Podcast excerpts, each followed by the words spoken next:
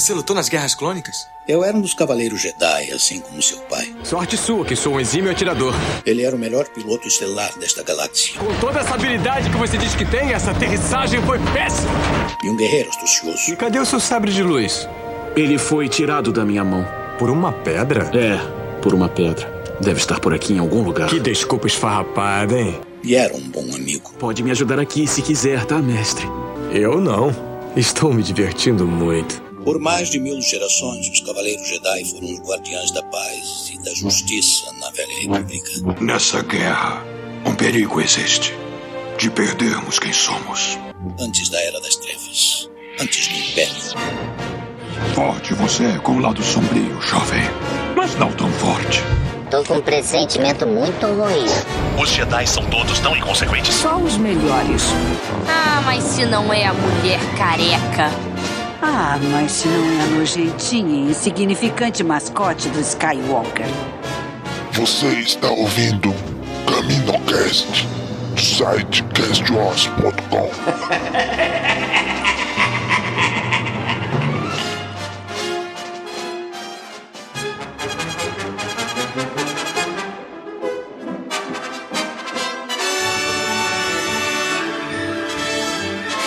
Fala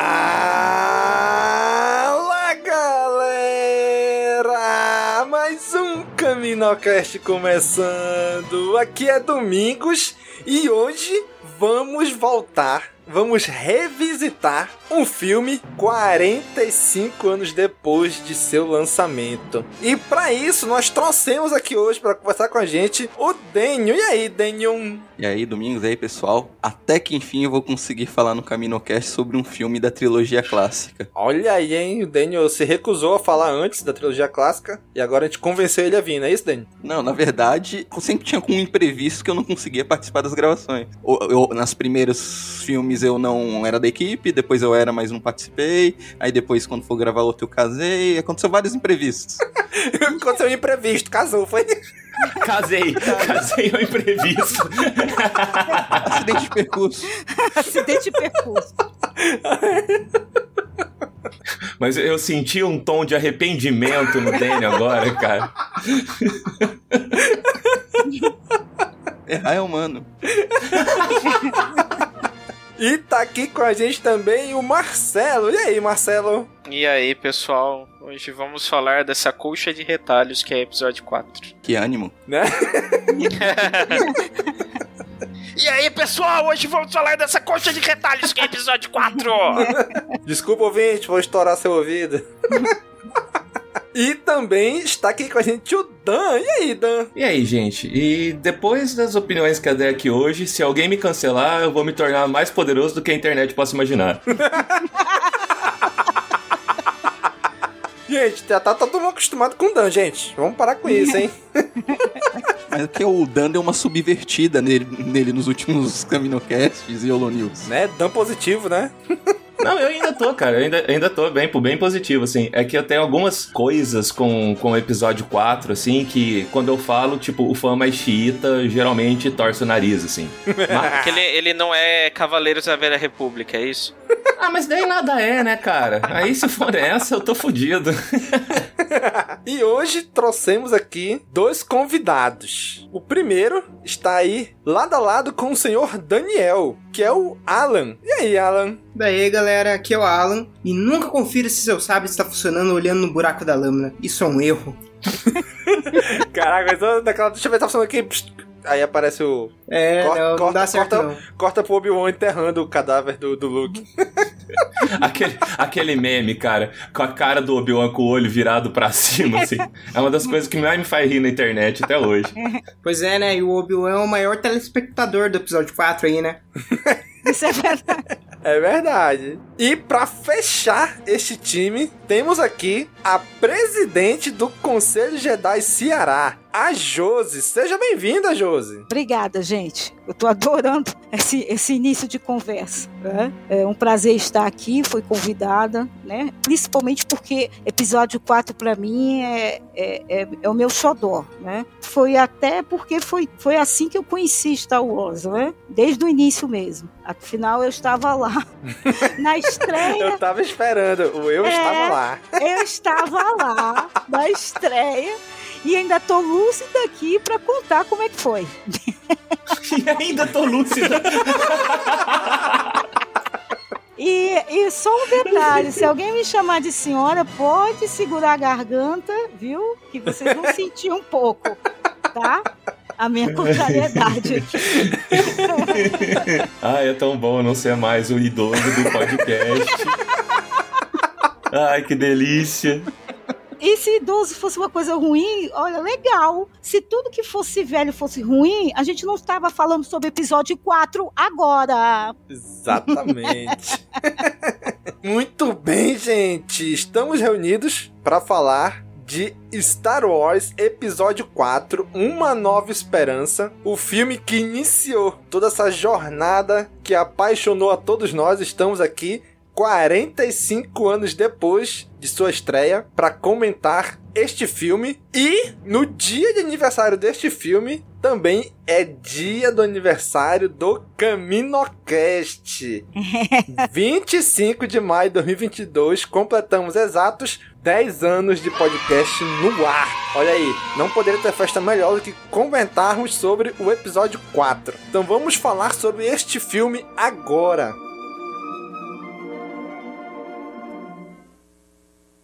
há muito tempo, numa galáxia muito, muito longínqua.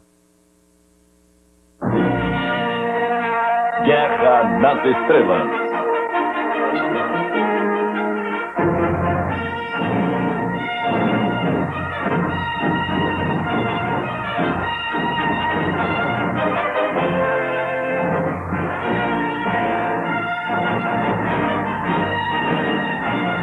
É um período de guerra civil. Espaçonaves rebeldes, atacando de uma base escondida, obtiveram sua primeira vitória contra o malvado Império Galáctico. Durante a batalha, espiões rebeldes conseguiram roubar os planos secretos para a arma final do Império. A Estrela Mortal, uma estação espacial blindada com poder suficiente para destruir um planeta inteiro. Perseguida pelos sinistros agentes do Império, a princesa Leia corre para casa a bordo de sua nave estelar, levando os planos roubados que podem salvar seu povo e devolver a liberdade à galáxia.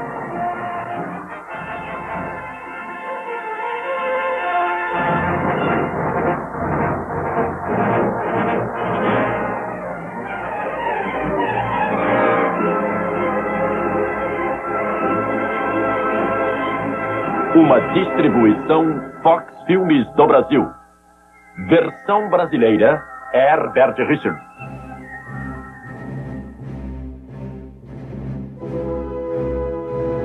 Muito bem, gente. Star Wars, ou, na época, o Guerra nas Estrelas. E só, né? Não tinha episódio 4, não tinha Uma Nova Esperança, não tinha nada. Era só Star Wars, era só Guerra nas Estrelas. Vamos atualizar o Caminocast 10. Gente, desculpa, tenho, é, é vergonha. Eu tenho vergonha, eu assumo. Estávamos no Não início. ouçam. Estava no início do podcast, não tínhamos experiência. Eu não participei. Eu era um jovem ainda, né? Falando muita besteira. então, gente, o Caminocast oficial de Uma Nova Esperança não é mais o Caminocast 10, gente. É esse aqui, tá? Não Eu acho que lá. a partir de hoje, o, o, o episódio 10 pode ser um perpétuo erro de download, viu, Domingos? Dá uma quebrada no link lá, redireciona pra esse. Redirecionar, né? Quando o cara clicar lá, Caminocast 10, tá baixando esse aqui. Faltou o Domingos falar, foi mal, desculpa aí, eu tinha bebido. Gente, desculpa qualquer coisa, né? Falar que nem o Dente, desculpa qualquer coisa. Perdão pelo vacilo. Né? O cara fala assim, mandaram o Caminocast 10. É, Caminocast de 10 anos, olha aqui, ó. Tá aqui o download dele.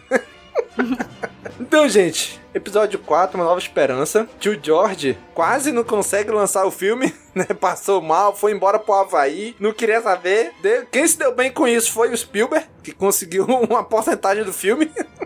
Enquanto o George Lucas ficou com uma porcentagem de contatos imediatos do terceiro grau, que não foi todo esse sucesso de bilheteria. Não foi, mas depois, por conta, da- por conta das reprises. Que na época a gente. É, muito filme, tanto o Blade Runner como o Contatos Imediatos, ele conseguiu público, né? Começou a ser uh, cult por conta dos Brunes que ficavam repri- reprisando os filmes, que saíam do circuito principal e ia para os Brunes, que são cinemas menores. Eu, eu cheguei aí ainda no cinema de rua, né? Que a gente fazia fila na rua. Tu entrava, sei lá, tu entrava no meio da sessão, aí assistia a, a Assistia metade met- final. A metade. Aí depois, quando acabava a sessão, tu ficava lá dentro e assistia a metade inicial do filme. tu entrava a hora que quisesse, ficava quant- quantas sessões quisessem. Eu ainda, eu ainda peguei esse tempo. Gente, era uma loucura. Mas era, era- cara, era, era mais fácil de ver, né? Muito mais. E o pior é que quando o, o cinema no, na, assim, no centro da cidade é, a censura não deixava a gente entrar, aí lá vamos nós para o subúrbio do Rio. E o pior de ir para os cinemas do subúrbio é que você tinha dois filmes é, no, no mesmo cinema. Aí alternava um filme e o outro. Aí às vezes você tinha que ver um filme que você não queria para poder ver um outro filme que você queria. Olha a confusão. Aqui, aqui em Manaus, os cinemas de rua eram todos no centro. E aí ficava esse. todo no centro da cidade. Aí ficava quantas vezes quisesse dentro da sessão. Aí com o tempo foram tudo virando cinema só de filme pornô. Não sei que diabo foi isso. Sei que tudo foi virando. Todos os cinemas tudo virou filme pornô, o cinema de rua. E aí depois com o tempo acabaram. Não, não tem mais. É só em shopping. Domingos aí com conhecimento de causa, né? Não que eu tenha ido, tá? Visitou todos pra ter certeza que tinha virado pornô mesmo. Ele acabou de falar. Não precisava, eles botavam, eles botavam, caraca, os cartazes enormes na rua, na frente do cinema. Exatamente, pra todo mundo ver. Os cartazes enormes do filme pornô. Aí tu fica assim, caraca, que loucura. Agora a gente tem sorte aqui no Ceará, em Fortaleza, que realmente o Cine São Luís, que é um dos últimos cinemas de rua, ainda está no- na Praça do Ferreira. Ele se, ele se localiza na Praça do Ferreira, no centro de Fortaleza. Ele ficou muito tempo fechado, quase que se torna né, outra coisa. Mas aí o, o Estado do Ceará reivindicou e até a Secretaria de Cultura fica no prédio, tem um prédio acima dele, e ele é todo conservado, todo conservado, tombado, foi reformado e agora se tornou Cine Teatro São Luís, que aí tanto para cinema, tanto para teatro, tanto para música. É nesse cinema que você conseguiu fazer a exibição do episódio 4? Exatamente. Nós fizemos uma maratona Legal. num sábado, né? é, exatamente em 2000 e fizemos em 2016 e 2017. Nós nessa nessa maratona a gente chamou cosplay, a gente conseguiu cosplay, a gente conseguiu material para fazer sorteio, né? A gente colocou umas capas na- nas cadeiras o símbolo da rebelião e o símbolo do império. Então, quando o pessoal chegava, a gente sempre dizia: escolha o seu lado. Aí quem estava do lado esquerdo era império, quem estava do lado direito era rebelião, entendeu? Para vocês entenderem mais ou menos assim. E ainda tinha a parte superior do cinema que ficou lotado também. E aí nós exibimos Nova Esperança, Império Contra-Ataca, Retorno de Jedi e Tudo em sequência. em sequência, intervalo Meu de 20 Deus, minutos. que overdose.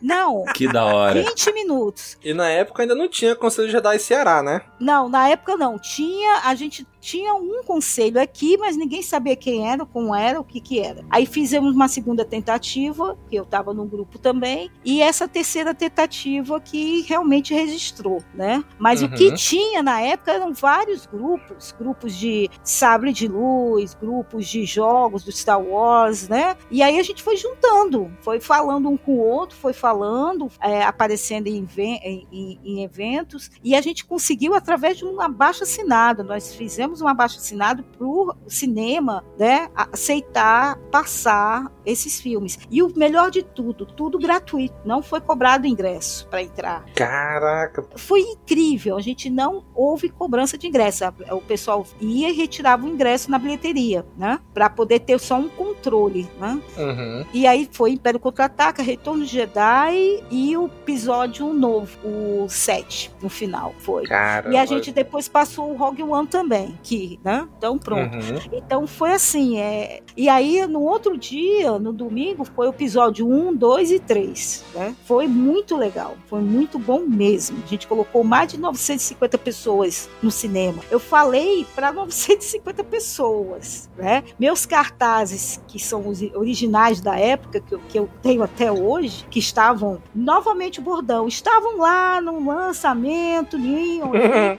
em 83 e 78, eles estavam no cinema, eu peguei lá, aí eu consegui colocar na vitrine do Teatro São Luís, do lado de fora, eu ainda coloquei os cartazes, o post, né? Então, é, foi assim, e foi uma coisa assim, muito espontânea e rápida. Foi em menos de duas semanas a gente foi resolvendo e foi ajeitando e foi organizando. Foi muito legal, muito bom mesmo. Que da hora, que da hora. Mas Dan, me conte aí, Dan, qual é a sua experiência? Como foi que você tem a lembrança de ter assistido este filme pela primeira vez, senhor Daniel Colico? Cara, eu, eu queria ser, eu queria ter uma, uma história foda e agradável, assim, nossa, fui do cinema, etc. Mas não, não foi, cara. Minha primeira, meu primeiro contato com Star Wars, eu acho que eu acho que foi o contato mais comum para pessoas da minha idade, que foi sessão da tarde, tá? É Só nóis, que é assim, nóis. Cara, eu. Aí que, que entra a, a parte que eu falo que o povo vai me xingar muito, assim. Porque eu caguei litros quando eu assisti pela primeira vez, sabe? Tipo, eu olhava aquilo assim. Eu não- sei se é porque eu nunca comecei ah, ah, do começo o filme, eu sempre pegava e já tava passando e tal. Aí eu olhava aqui e falava, não, não tô entendendo nada. Mas é isso muito criança, tá? Isso eu tô falando tipo 5, 6 anos de idade, assim. Aí eu fui me tornando nerd com o tempo e percebendo que eu gostava de muito, muito de coisas interconectadas, assim. E eu tinha uma assinatura de revistinha da Turma da Mônica. Então tudo que a Turma da Mônica fazia paródia, eu ia atrás pra, pra conhecer. Foi por causa de Turma da Mônica que eu conheci Exterminador do Futuro, foi por causa de Turma da Mônica que eu, que eu conheci Star Wars, assim, Caraca, com, com aquelas parodiazinhas. Eu nunca Pois é. pensei nisso. Eu nunca pensei nisso. Que coisa. Né? Alguém Também diz, nunca- é, Caraca, nunca que me- legal. A turma da Mônica bom. apresentou isso tudo. Muito É. bom. É, aí o que que, o que que eu percebi, assim, eu, eu, eu, não, eu não aguento não entender uma referência, sabe? Não, não aguento, assim, eu, eu ver uma referência de alguma coisa que seja muito de cultura pop, assim, e olhar e falar, hum, eu não sei da onde isso vem. Aí eu falei, é é um erro, né? É uma lacuna na minha vida que eu vou ter que resolver. E eu tinha um amigo que ele tinha. Eu, eu sempre estudei em escola com pessoas com poder aquisitivo maiores do que o meu, porque minha mãe era professora e eu estudava de bolsa. Então eu tinha amigo rico pra caceta, assim. E um deles era extremamente nerd e ele tinha aquela, aquele box da trilogia verdinha, sabe? De, de Sim, VHS, ainda na época. sim. Eu tenho. E. é, eu, ti- eu tive também, mas depois é, essas, essas realmente não funcionaram mais, assim. E eu fui lá e pedi emprestado pra ele. Falei, ah, eu chamava Daniel também, inclusive. Falava, Dan, me faz um favor, cara, empresta aí um final de semana rapidinho. Ele me emprestou. Daí eu maratonei, assim, pela primeira vez. Aí, isso eu devia estar na oitava série, isso eu devia ter uns. 13 anos. Não é relevante, minha idade não é relevante. Vamos, vamos pular esse assunto.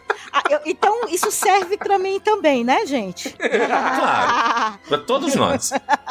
Mas, cara, assim, eu, assisti- eu peguei e assisti, não foi o que me conquistou. Ele tava dentro do, do meu gosto, mas não era dentro do meu. eh, não tava naquele top 3, não tava nem no top 3, assim. Eu ainda fui, fui assistir o, o episódio 1 no cinema, quando lançou. Eu brincava de sabre de luz, meu dedo vivia roxo de, de cabo de vassoura, mas, eh, assim, ainda era no padrão, tá? A experiência extraordinária com, com Star Wars, eu acho que a primeira foi quando voltaram os filmes pro cinema. Que ainda tinha, como eu morava em cidade de interior, ainda tinha essa coisa de você pagava um ticket do cinema e, e, e ficava lá, tipo, sei lá, você podia passar uma semana dentro do cinema que, que o Lanterninha não te achava, sabe? E eu paguei um ticket de cinema e fiz essa maratona. Eu fui assistir as remasterizações na época. Era 97? 1997. Isso. 97. Que seria a nova Isso. edição. Não remes- Foi. A remasterização foi em VHS. Foi em fita VHS. Ah, tá. Special Bom, Edition, né? Foi a Special Edition. É. Aí eu fui, daí eu assisti um em seguida do outro, assim. Aí, no cinema, os filmes me compraram mais. Ó, obviamente, né? Assim, tem, tem motivos. Aí, ali- dali do cinema, eu olhei e falei, hum, eu acho que eu gosto desse treco, hein? Ah, daí foi ladeira abaixo. E aí chegamos aqui hoje, né? Aí, aí estamos aqui, né? Gravando podcast, site Star Wars, é, enfim. E agora, por outro lado, há bem pouco tempo, o Alan também começou a assistir esse filme. E aí, Alan, conta pra gente como foi a experiência. Então, pra começo de conversa, quero dizer que eu assisti esse filme forçado. não queria assistir de jeito nenhum. Eu não é tenho, velho. não tenho nada a ver com isso. Por livre e espontânea pressão. É velho, os gráficos são ruins. não, só não. Mas eu assisti desgostando 4, 5, 6 e foi indo totalmente desgostando. Só que quando completou todos, eu me apaixonei pelo negócio. Aí hoje em dia eu assisto 4 de boa. Mais de boa que o Dan. É, hoje a gente É chama briga. de Estocolmo que se chama isso, né? Foi. Cara, hoje eu, eu acho o episódio 4, assim, dificílimo de assistir, tá? De, é, aí quem entra as minhas opiniões impopulares. Eu acho ele extremamente parado. Assim, o filme envelheceu, gente. O filme é velho. Não é que ele envelheceu, ele é um filme velho. E hoje eu sinto dificuldade de assistir. O Alan, tipo, tem metade da minha idade, sabe? Acabou de começar a gostar. Ele assiste totalmente de boa. Eu fico impressionado. Essa é a diferença de alguém com bom gosto e outra não. Você pode ir também pro meio do inferno, né? E tu, Dani, como foi que a experiência com esse filme? É, Então, eu já contei, eu acho, em alguns outros episódios, que meu primeiro contato com Star Wars foi através de Caravana da Coragem na sessão da tarde. então, quando eu fui assistir, aí o meu primeiro Star Wars realmente foi o Retorno de Jedi. E eu achei muito estranho, porque. O que, que esse mando de personagem estranho tá fazendo nos filmes dos meus ursinhos carinhosos queridos? Tudo errado, Daniel. Puta que pariu, mano. Aí depois a gente vai falar de ti, né, Dan? Então, mas não, aí eu. não tem envergadura moral pra falar um A da minha pessoa. Eu achei, eu achei até que o Daniel ia falar que não existe filme de Star Wars ruim, porque a base dele é Caravana da Coragem. Pra tu ver como o episódio 9 é ruim. Eu não sei nem o que é caravana da coragem. Fala Eu nem apresentei pro Alan, cara. Continua assim. Apresentou o especial de Natal pra ele? Ah, meu Não, Deus não tive coragem. Aí, aí já é, Aí é pelo amor de. Deus. Aí ele vai ser jogada do peitoral. Mas, inde- mas independente disso, Star Wars já tava no inconsciente coletivo. Eu jogava muito aquele jogo de PlayStation 1, Master. de luta. Ah, sim. Te- Não sei É- o que de é muito- Terra Cassi, para. Negócio assim. Of é- Terra é- negócio assim. É muito ruim, mas eu gostava muito daquela merda. É ruim. É ruim, mas eu adorava esse jogo. Eu joguei muito. É Ruim isso. ou é velho? É ruim. Os dois. Os dois. Os dois. E eu lembro hoje exatamente. Eu tava. Foi um aniversário de um amigo meu, tava na casa dele, o pai dele tinha o box em VHS da Special Edition. Ele tinha, né, tinha acabado de lançar, foi em 97, eu acho, finalzinho de 97, começo de 98. Isso, Uhum. exatamente. Aí, meio da festa, a festa tava meio chata, peguei e coloquei pra, coloquei pra assistir Uma Nova Esperança. Na casa dele. Tu foi lá, na Na moral, pegou, Isso. ligou a TV, ligou No meio de uma festa. Aí o que me pegou mais era o o que no VHS tinha os, os making-offs da- da- das alterações que foram feitas. Sim. Isso que me pegou mais. Aí depois não, eu corri atrás, aí depois fui atrás de jogo, tentei ir atrás de livros, que era uma dificuldade absurda. Aí que eu me apaixonei e, a dificuldade absurda em 97, imagina em 83. Continuando. Não, é porque os livros já tinham sido lançados e tinham saído, então não achava nem sebo. Quando achava era por um valor estratosférico. Próximo a isso teve os relançamentos, né? Foi um um pouco tempo depois do lançamento da Special Edition que teve um relançamento nos cinemas, pelo menos aqui em Santos teve. Que eu lembro quando eu passava lá na Avenida na Costa, em Santos, o cinema de lá eles pintavam, eles contratavam um artista e pintavam o Pintavam. cartaz na parede. Coisa linda. Aí cê- é, os três filmes tinha pintura na parede linda do, do- dos cartazes dos filmes. Eu lembro como se fosse hoje. E ao contrário do Dan, eu continuo achando o filme muito bom. Eu acho que o ritmo dele, apesar de não ser um filme velho, como ele diz, eu acho que ainda tem um ritmo aceitável. Eu acho que ele tem um ritmo até melhor que o, o Ataque dos Clones. Que eu acho um filme muito mais parado, que não acontece nada. Eita! E eu queria só fazer a ressalva aqui que não, eu não julgo muito pela idade do filme, tá? Tanto que até hoje, obra-prima é o episódio 5, assim. E eu acho que tem muita diferença de qualidade de um pro outro, de ritmo, de um pro outro. Então é só mesmo o episódio 4 que ainda me tem esse perrengue. E o 6 que tem Ewoks, mas daí é birra pessoal, sabe? Que podiam ser Wookiees e não são. Mas, Não, mas o, o grande ponto do da Nova Esperança, ele é um filme tão bom que ele é tão bom apesar da direção do Jorge Lucas. É, Isso foi verdade. Exatamente. E se não fosse a Márcia Lucas, aí seria bem pior Caraca, do que perfeito, é isso mesmo. A edição que ela fez do filme foi a perfeita. edição que salvou. E pasmem, internet, eu vou falar uma coisa aqui que eu acho que eu nunca falei nesse programa, tá? Vocês que são ouvintes há tanto tempo. Daniel, eu concordo com você. Obrigado. Caraca, agora Ah, eu- explodiu o programa agora. Não, vou dormir tranquilo, fechei o ano, vou estar saindo daqui da chamada, falou. Tchau, tchau, pessoal, valeu a gravação, até a próxima.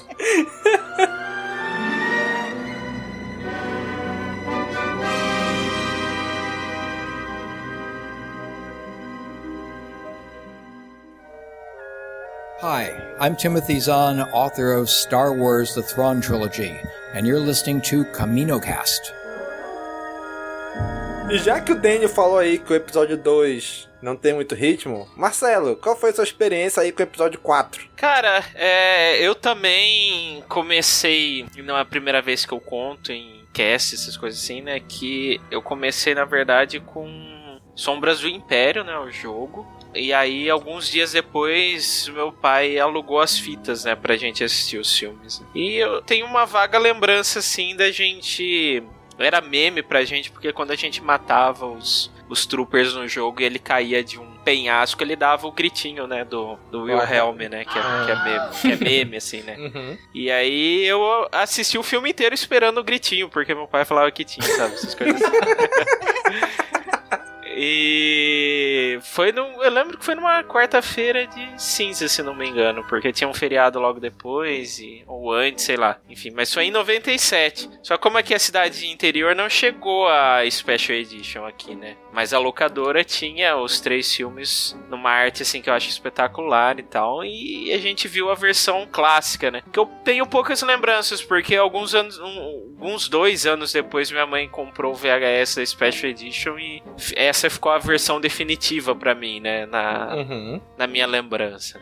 É, e foi desse jeito. Eu não tive a felicidade de ver no cinema, quando a até o Cinemark reprisou numa maratona em 2014, se não me engano. Foi. Mas eu consegui ver o Império Contra-Ataca. Esse eu consegui pegar o ingresso e ir pra São Paulo assistir, né? Foi uma experiência bacana. Cara, ainda não conseguiu, mas eu fico imaginando como é ver o início do episódio 4 no cinema, naquela tela gigante. Aquele destroyer gigantesco vindo na tela. por cima da sua. Nossa senhora, né? Vamos lá, vamos lá. O importante é ter fé, um dia eu consigo. Pra não dizer que eu não vi no cinema, assim, a, a minha mãe é casada com o dono do cinema daqui e há alguns, algum tempo ele tinha um, um projetor de DVDs, né, na tela lá também. Uhum. Então a gente colocou o DVD pra assistir. Mas não é a mesma configuração de som, imagem, essas coisas assim, né? A gente viu Ah, um sim, DVDzão é. na tela grande, né? Então Uhum. foi uma gambiarra, né? Praticamente um DVD num data show, é isso. É, exatamente. Projetado numa tela gigante. A gente fez, inclusive, a final da Avenida Brasil aqui da novela. Lotou, Puta que pariu, cara. lotou, virou matéria da filial da Globo aqui, inclusive. Caraca, Que excelente. aleatório. Muito bem. Essa foi Excelente gancho. Ai, ai, ai. Cara, a minha memória mais antiga, né, que eu tenho de ver Star Wars em algum lugar, em algum filme, é desse filme. É aquela cena que o R2 tá andando, logo que o, o C3PO acabou de dar uma bicuda nele, né, e eles vão cada um pra um lado em Tatooine. Então, a cena mais antiga que eu tenho é essa, é o R2 passando naquele canyon ali, aí aparece o Jawa ali do lado, ele fica olhando até que o Jawa para na frente dele, atira e ele fica, ele cai duro. É a cena assim, a memória mais antiga que eu tenho de Star Wars. Vi na TV, né, ou foi sessão da tarde, ou foi cinema em casa, não sei, eu era muito criança, mas eu sempre digo assim que eu, eu não sei em que momento Star Wars entrou na minha vida, porque é aquilo que o Dani falou, tá no imaginário popular, assim, já, já tava. Eu nasci, Star Wars já tava ali, sempre teve ali, e eu sempre conheci Star Wars. Eu não sei quando começou, né? Minha, memória mais antiga é essa, né? Não sei se foi a primeira vez, Mas foi com esse filme. Então lá em 97, 98 também fui na locadora, peguei o box com os três filmes, VHS, maratonei num fim de semana e aí só ladeira abaixo. Né? E aí, CaminoCast, hoje 10 anos de CaminoCast. Mas, Domingos, uma, uma pergunta para você, assim. O, o, teu primeiro contato, então, foi com o episódio 4, certo? Cara, eu não, eu não consigo dizer, com certeza. Mas a minha memória mais antiga, sim, é com o episódio 4. Sim. E o, o, episódio 4, só em si, bloco, assim, primeira vez que você assistiu, ele foi o suficiente para fazer você virar o fã que você é hoje? Ou também foi uma coisa que foi construído com o tempo? Foi se construindo. Eu gostava, eu gostava. Ah. Quando passou, quando lançou o episódio 2 no cinema, o SBT fez uma maratona. Passou durante quatro sábados, né? O episódio 4, o episódio 5, o episódio 6 e o episódio 1. Do episódio 4, eu consegui gravar em VHS. Aí, eu imprimi na impressora, aquelas impressoras já de tinta feiona, peguei na internet alguma tipo, alguma capinha, como se fosse a capinha do, do, do VHS, e imprimi, uhum. né? Fui recortando e colei na capinha do VHS, aquelas capas de papelão, e colei ali episódio 4, Nova Esperança, o cartaz do filme. E eu, tipo, eu montei o meu VHS de, de, de uma Nova Esperança ali. E, cara, eu estudava de manhã nessa época, eu chegava da escola, o videocassete daqui de casa já ficava no meu quarto, até porque ninguém sabia mexer. O papai não sabia mexer, a mãe não sabia mexer, eu, eu que mexia, né? Então eu usava para gravar, às vezes, algum desenho que passava na TV de manhã, tava na escola, né? Foi assim que eu assisti Yu-Gi-Oh!, por exemplo. Eu, eu gravava, Boa. chegava na escola, eu assistia. Boa. Então, aí, aí, nessa, nessa época, cara, todo dia eu chegava da escola, eu botava episódio 4 pra assistir. Todo dia. Foi, sei lá, alguns bons meses fazendo isso. Porque, cara. O VHS já falava de sempre, né, Domingos? ele falava, Domingos pode já chega, já dei o play, já tô no ponto aqui. O letreiro já vai subir. Cara, eu sabia decorado as falas. Ele falava agora não sei o que, e eu falava junto com o personagem. Então, foi, eu digo assim, foi nessa época aí, eu já tava, sei lá, foi em 2012, eu já tava no ensino médio, no ensino médio. Então foi aí que eu realmente que eu, que eu assumi, pô, sou fã, né? Fui ver o episódio 1 um no cinema, fui ver o 2, o 3, mas, tipo, quando eu gravei esse VHS e ficava assistindo todo dia, todo dia, todo dia, eu falei, porra, é, agora eu sou fã mesmo. é, eu perguntei porque, assim, eu, eu converso com muita gente que é fã de Star Wars, assim, por todos os canais. E eu vejo que é, a, a, apesar de ser comum, muitas pessoas também não terem se tornado fãs a partir do, do episódio 4. Fala, não, eu assisti o episódio 4, fui ser fã lá, sei lá, no 5, ou fui ser fã quando eu assisti o episódio 2, bem mais pra frente, assim. A, apesar de ter uma quantidade gigantesca de pessoas que me contam esse tipo de história, tem uma outra contraparte que, que vira para mim e fala, mas você não se tornou fã instantaneamente após assistir o episódio 4? Meu Deus, que herege você é, sabe? E eu fico, gente... não. Sabe?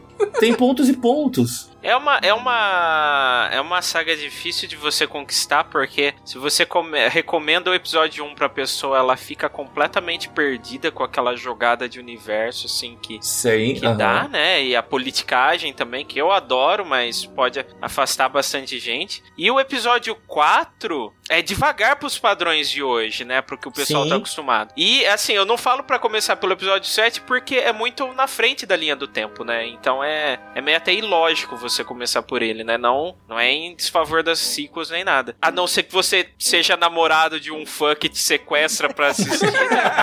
te coloca é... em café privado.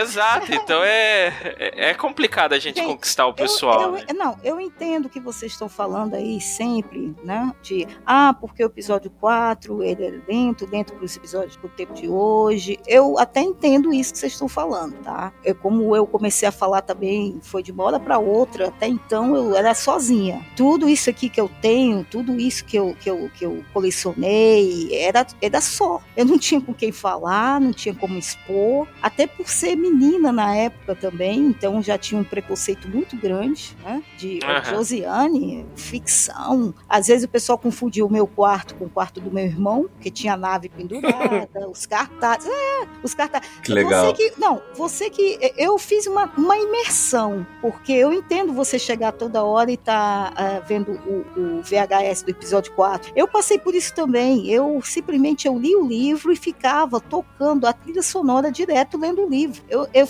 eu fiquei assim, eu fiz uma, uma imersão mesmo, sozinha, né? Uhum. E aí eu fui buscar, eu queria saber o que era o diretor de arte, eu queria saber o que é ficção científica. Aí fui para Isaac, Isaac Asimov, comecei a ler tudo que era livro do Eric von Däniken, que era um Deus dos Astronautas, porque aquilo me tomou de conta, entendeu? Essa outra realidade. Até astronomia, eu estava estudando com meu pai, ele comprou uns livros, e aí eu ia lá para ver as estrelas, para saber, sabe? Então isso realmente me tomou de conta. E, e eu escondia muito por conta da crítica das minhas amigas, né? Eu escondia demais. Eu tinha muita. Realmente, naquela época, estamos falando de 78, estamos falando de 82, né? Então, é, é, eu me escondia muito nisso. Então, sempre sozinha, sempre sozinha. Mas aí tem um ponto que eu sempre falo com o pessoal. Eu digo, gente, vocês têm que. Se é um fã só de Star Wars, eu até aceito que chegue e diz: ah, o episódio 4 é mais lento, o episódio do Império Contra-Ataca é a cereja do bolo. Eu, eu concordo. O Retorno de Jedi,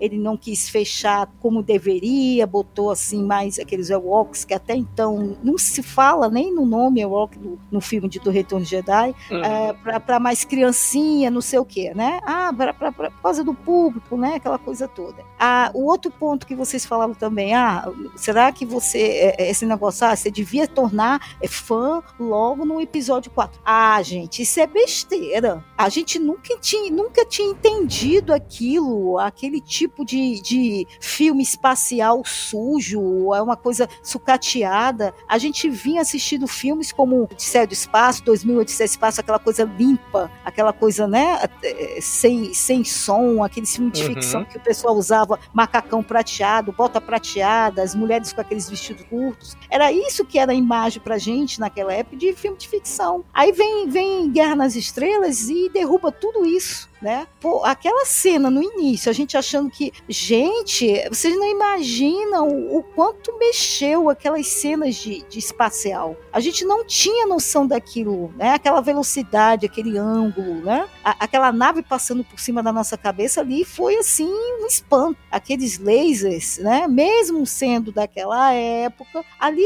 a gente ficou assim em estado de, assim, foi um espanto na época. Então, é, eu falo assim, se você é fã de guerra, eu admito que você critique em relação a um filme mais lento, né? Que é difícil de ver. Eu entendo isso, eu entendo, eu realmente entendo. A gente tem que sentar e, e acostumar com a narrativa do filme. Quando você vê um filme diferente, de uma dire... É, é, filmes americanos, filmes europeus, tem uma pegada diferente. Você tem, demora um pouco para você acostumar até esse tipo de narrativa, né? Então eu assisti Metrópolis, gente, Metrópolis, filme preto e branco e mudo, mas mesmo assim, se você prestar atenção, ele choca. Ele é altamente presente, atual, um filme de, de 27, que eu assisti até com minha filha. Eu, ela conseguiu assistir Metrópolis comigo. Então é, é aí, eu, aí que entra essa dubiedade da coisa, né? Agora aqui, Guerra nas Estrelas foi. É, é, é a gente pode considerar assim, é, é, um marco, é o pontapé, a gente não pode dizer que não, né? É, mais ou menos assim a, a, a minha opinião em relação a isso. Josi, tu falou um negócio interessante interessante, né? Que tu falou assim que dentre as montoeiras de coisa que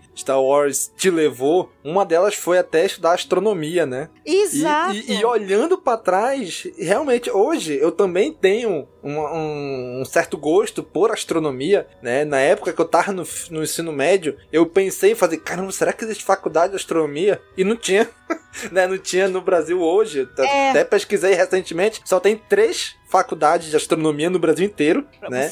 Então, é, é algo que também me fascinou. E hoje eu vejo que também tem a ver com Star Wars, né? A gente tá navegando nas estrelas ali. E hoje eu, eu, eu gosto muito de astronomia. Eu, escuto, eu vou atrás de podcast de astronomia, de canal no YouTube de astronomia. Eu tô lendo um livro agora falando sobre como é que funciona todo o universo, negócio de matéria escura, energia escura e tal, e as galáxias, e distância no luz.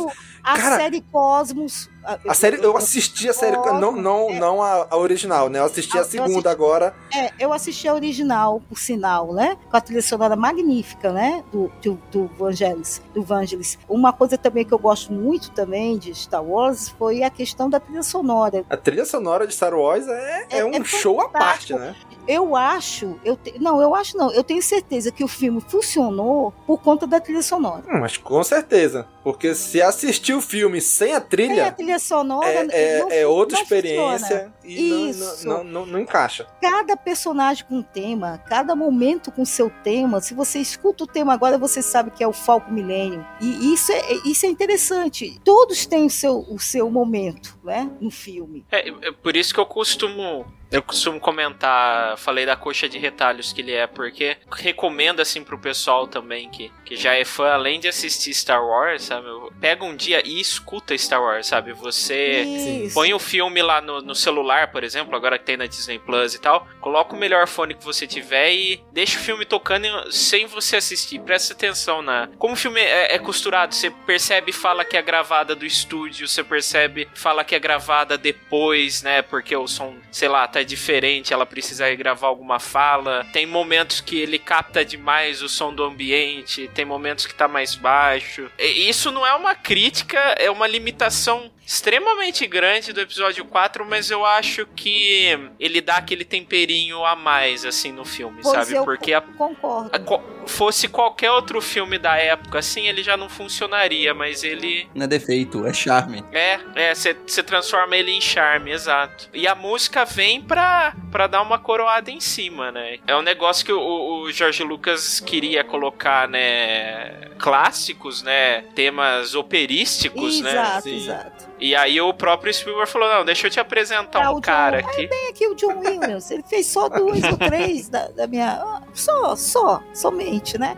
E o, e o bom é isso, que foi. Eu fui atrás da trilha sonora, eu tenho a trilha sonora em vinil, capa- é, disco duplo, em, menos, em 1979 é onde que tinha trilha sonora duplo, disco duplo. Né? Aí, E chegando no Brasil, inclusive. chegando né? no Brasil, que foi, né? Que foi chegando tudo mais tarde. Lembrando a vocês e quem está ouvindo, para poder contextualizar um pouco, que a gente só tinha notícia naquela época de filme, alguma coisa, em três, em- são três eixos. Era o que vinha na televisão, era o que vinha no jornal ou o que vinha na revista. Você não tinha mais, você tinha que, você era passivo, então você esperava passar alguma coisa para assistir ou para ler ou para ouvir, né? Do seu interesse. E nesse meio eu tive assim, um- me, me despertou o fato de eu começar a colecionar. Eu comecei a colecionar recortes. Tudo que saía do tudo que saía do Guerra, no jornal, numa revista, né? Eu ia e colecionava. E consegui guardar até hoje, né? Então eu tenho um material gráfico e de publicações da época por conta disso. De simplesmente eu, eu vou colecionar. Eu preciso saber mais disso. Eu tenho que entender isso. E foi assim que também é, é, é, me pegou, né? Me pegou, me pegou de, um, de uma maneira tal que, olha que nessa época não tinha internet. Ah, as pessoas já sabiam que eu gostava de guerra. Então, quando veio a edição especial em 97, as pessoas, Jô, eu quero ir contigo. Não, Jô, você entende, não sei o quê. Tem gente que ligava para mim, Jô, o que, que é aquilo, o que, que aconteceu? Você sa-" Aí lá vou eu, né, explicar. E- e- então isso é muito bom. Eu, eu me sinto, eu me sinto muito feliz das pessoas me lembrarem de mim por conta de Guerra nas Estrelas. De ligarem, Josi, olha, tem uma revista, saiu uma reportagem, lá vai eu, na casa daquela pessoa, pegar. Ah, olha, eu guardei isso para você porque eu lembrei de você. Então eu tenho muito, entre aspas, presentes, né, de, de, de pessoas que lembram de mim por conta de Guerra nas Estrelas. Eu acho isso ótimo, eu acho isso muito bom. Tan- eh, Você falou de, de se lembrar por Star Wars. Esse ano eu lancei um desafio pros meus amigos que eu falei ano passado, né? Era aniversário e tal. Eu falei, olha, eu não Quero ver quem vai me dar mais presente Star Wars. Esse foi o desafio. Não, eu, eu então, eu, não, eu basicamente eu falei, eu falei totalmente oposto. Eu falei assim, olha, eu não faço questão de presente, mas se alguém for me dar algo, eu desafio a não me dar algo de Star Wars. O pessoal ficou branco, né? Mas enfim, agora eu quero ver. Agora eu quero ver quem me conhece de verdade, pô. Ô, cruel, hein?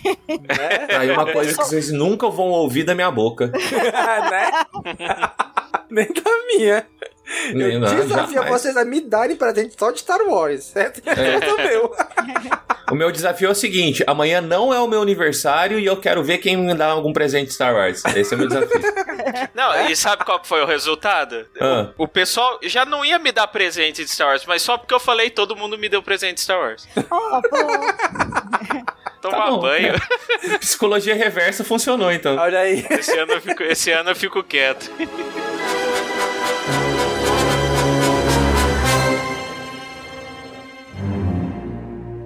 Aqui é o Paul Dameron em missão especial. Não saia daí, você está ouvindo o CaminoCast.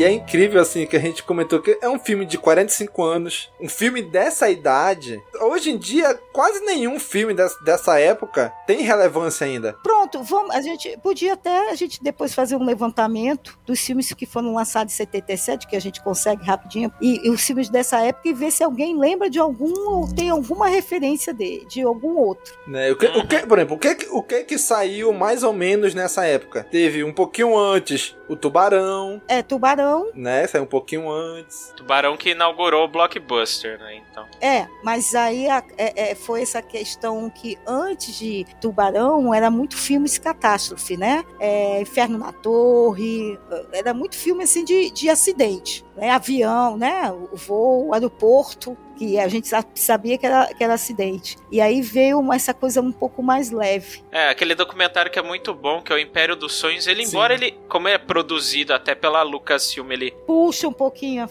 puxa um pouco a sardinha e gera algumas mitologias, assim, que a gente sabe, pesquisando mais a fundo, que não é verdade, mas uma coisa que eles retratam bem é contextualizar a época depressiva que tava os Estados Unidos lá. Sim, da guerra Não que estivesse melhor por agora, mas não vamos entrar nesse mérito. E como que o pessoal recorreu aos filmes, né, pra se resgatar nisso. Exato. E você fazer um filme aventuresco assim, ia totalmente na contramão, né? A gente fala hoje tanto de Netflix e entretenimento de algoritmo, né? Que tem aquela parada, né, que os caras pegaram a- os mais buscados da Netflix, tipo, anos 80, terror, não sei o que, e fizeram o Stranger Things, por exemplo, né? Você fazer um filme como Star Wars era totalmente na contramão do que o mercado falava na época. Exatamente. E, e com, com aquele, e com aquele tipo de tema, com aquele tipo de raciocínio, aquele tipo de, de aventura que se não fosse, a gente tem que agradecer muito as, as ilustrações que ajudaram, né? A, a ter uma ideia de que, qual seria o ambiente, como seriam os personagens, né? Uma coisa que eu Ralph gosto McQuarrie muito. que desenhou é, foi- McQuarrie- Exatamente. Foi Exatamente uma grande ajuda. uma grande ajuda. E eu adoro muito essa parte também. Mas a gente tem que exatamente isso, contextualizar um pouco. Eu sempre digo assim, gente, imagina, né? Vamos, vamos lá, né? Vamos fazer uma forcinha para vocês entenderem o que foi. Porque sabe o que, que pegou muita gente naquela época? É a, a amizade. Assim, eles são três pessoas totalmente diferentes, não sabiam da existência de um do outro. De repente estava todo mundo junto. Aí de repente eh, eh, criou-se uma empatia, né? Num grupo, e aí de repente todo mundo estava lutando pelo, pelo mesmo objetivo. É mais ou menos isso. Então o que a gente passava naquela época, porque a gente sabia que também estava numa plena ditadura também, Sim. era exatamente isso. Essa coisa da amizade, da lealdade, de né, você ir até o fim com aquela pessoa, com aquele grupo, né? E como a gente se reunia muito fisicamente naquela época.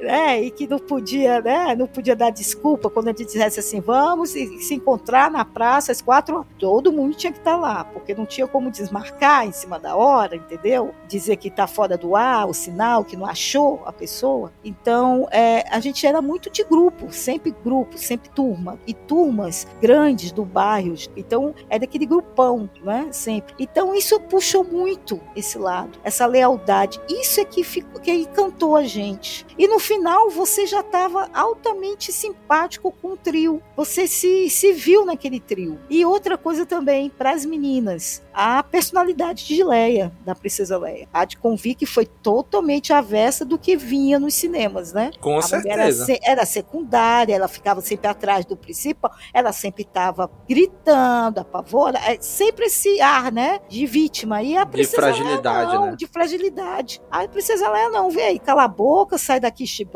Que há, né? Esse pedaço de pelo ambulante. Tira, tira, tira esse tapete ambulante daqui da minha frente.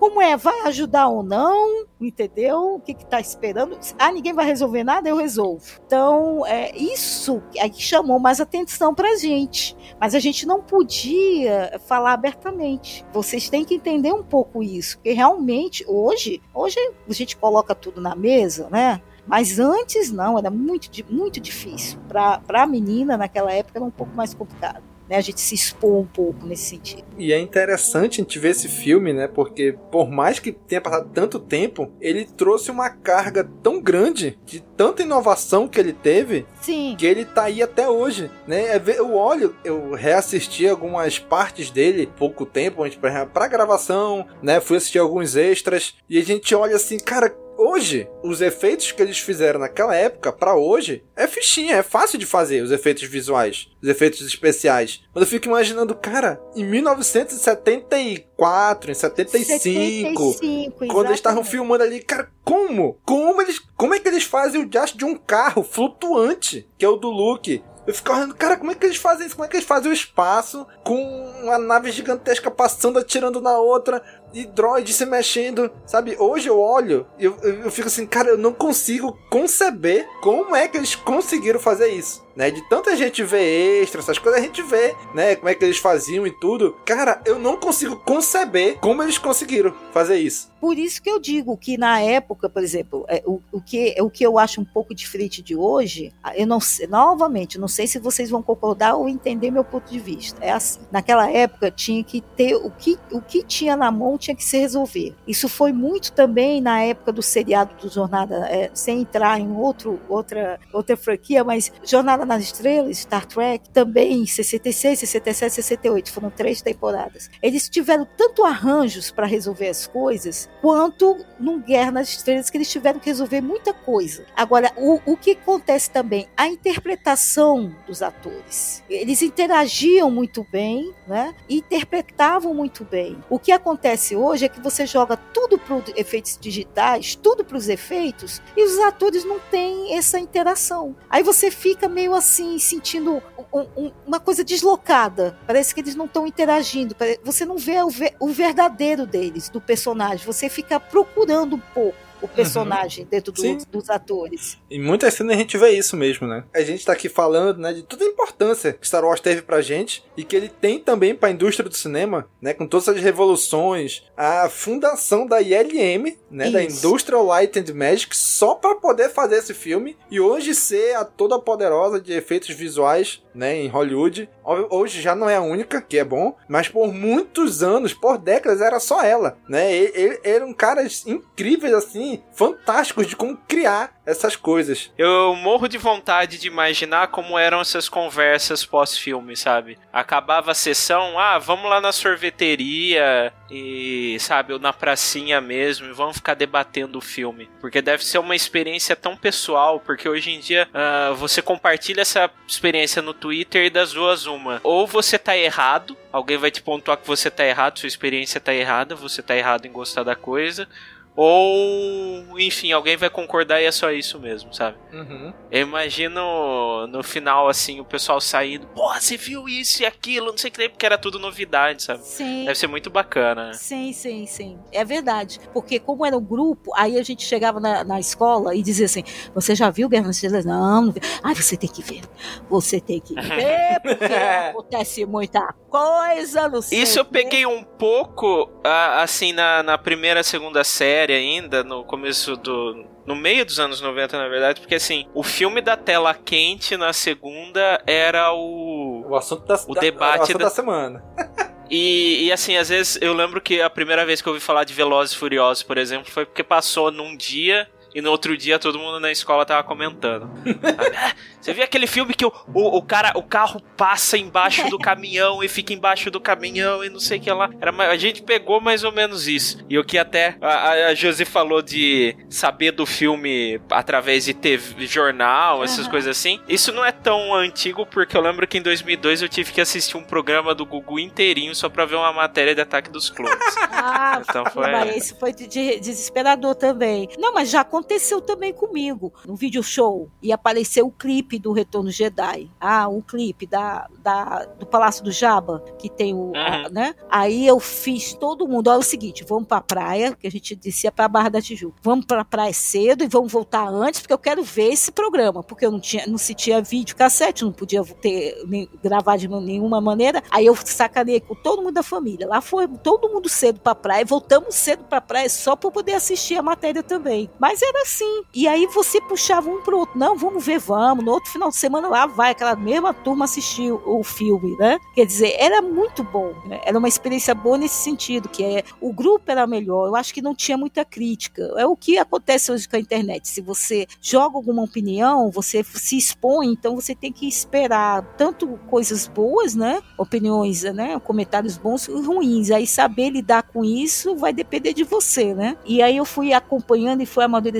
isso e não foi abrindo mão do meu gosto. Eu acho que que deixa todo mundo meio assim, é, é, assim maravilhado comigo é que muita gente diz: ah, isso aqui vai passar, Josiane vai passar, daqui a pouco ela tá pensando em outra coisa. Não, cada ano que passava, mais eu gostava e mais eu ficava e mais eu tinha minhas coisas e mais eu corria atrás. Porque fã daquela época, hoje você com grana, você abre uma tela de computador, você compra o que você quiser, você faz o que você quiser. Mas naquela época, nossa, por favor, moço, por favor, moço, me dá, moço, moço. Ó, oh, esse é papel, você não vai querer não. Vai, me dá, me dá, me dá. Era assim. Ou como eu, que arrancava várias vezes, cansei de arrancar cartazes de barra, de botequim, saía correndo por conta da, do relançamento, né? E por conta do episódio 1, com cartaz na mão, correndo para dentro do carro, porque não adiantava você pedir, o cara não queria dar, eu levava mesmo, na cara de pau.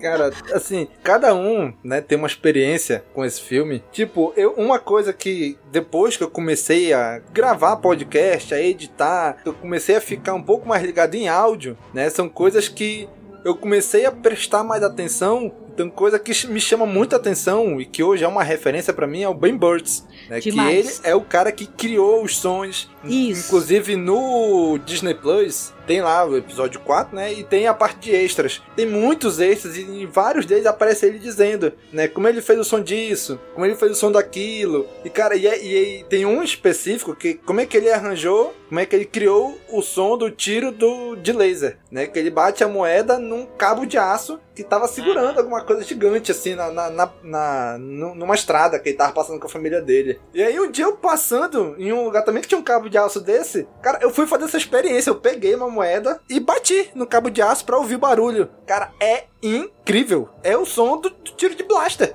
sabe?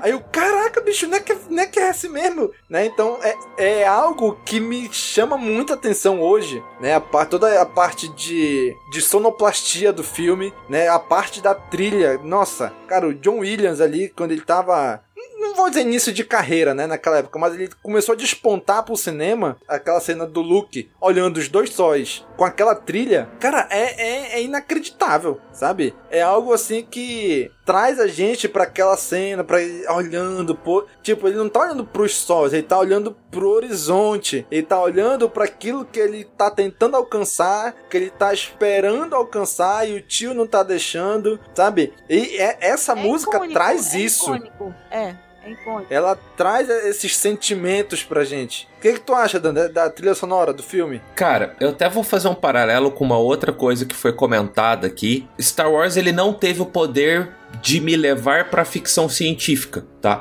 Eu gosto de ficção científica, tá? Não sou viciado em ficção científica. Então aquele paralelo que a Josi falou, que assim, até aquele comentário do, do episódio 4 separado, realmente assim, eu não tenho uma base de comparação de fã de ficção científica para poder falar. Então a parte da música sim, para mim foi transformadora, porque eu ouço muito pouca música, tá? Eu não sou um consumidor de, de bandas, eu, eu, não também. sou um consumidor... Eu não sou musical, é Não, não, eu não sou, não sou, tá? Se você pegar o meu, o meu Spotify, o meu... O, eu não tô usando o Spotify mais, tô usando o YouTube Music, mas ele só tem trilha sonora. É de cababa. Só tem trilha sonora e uma meia dúzia de banda de rock que eu gosto, assim, de, de vez em quando. Que eu toco mais quando tem gente aqui em casa do que para mim mesmo. Eu ouço trilhas sonoras. E isso começou, eu, eu posso afirmar, assim, categoricamente, isso começou com Star Wars. Porque o primeiro CD que eu tive na vida foi a trilha sonora do episódio 1.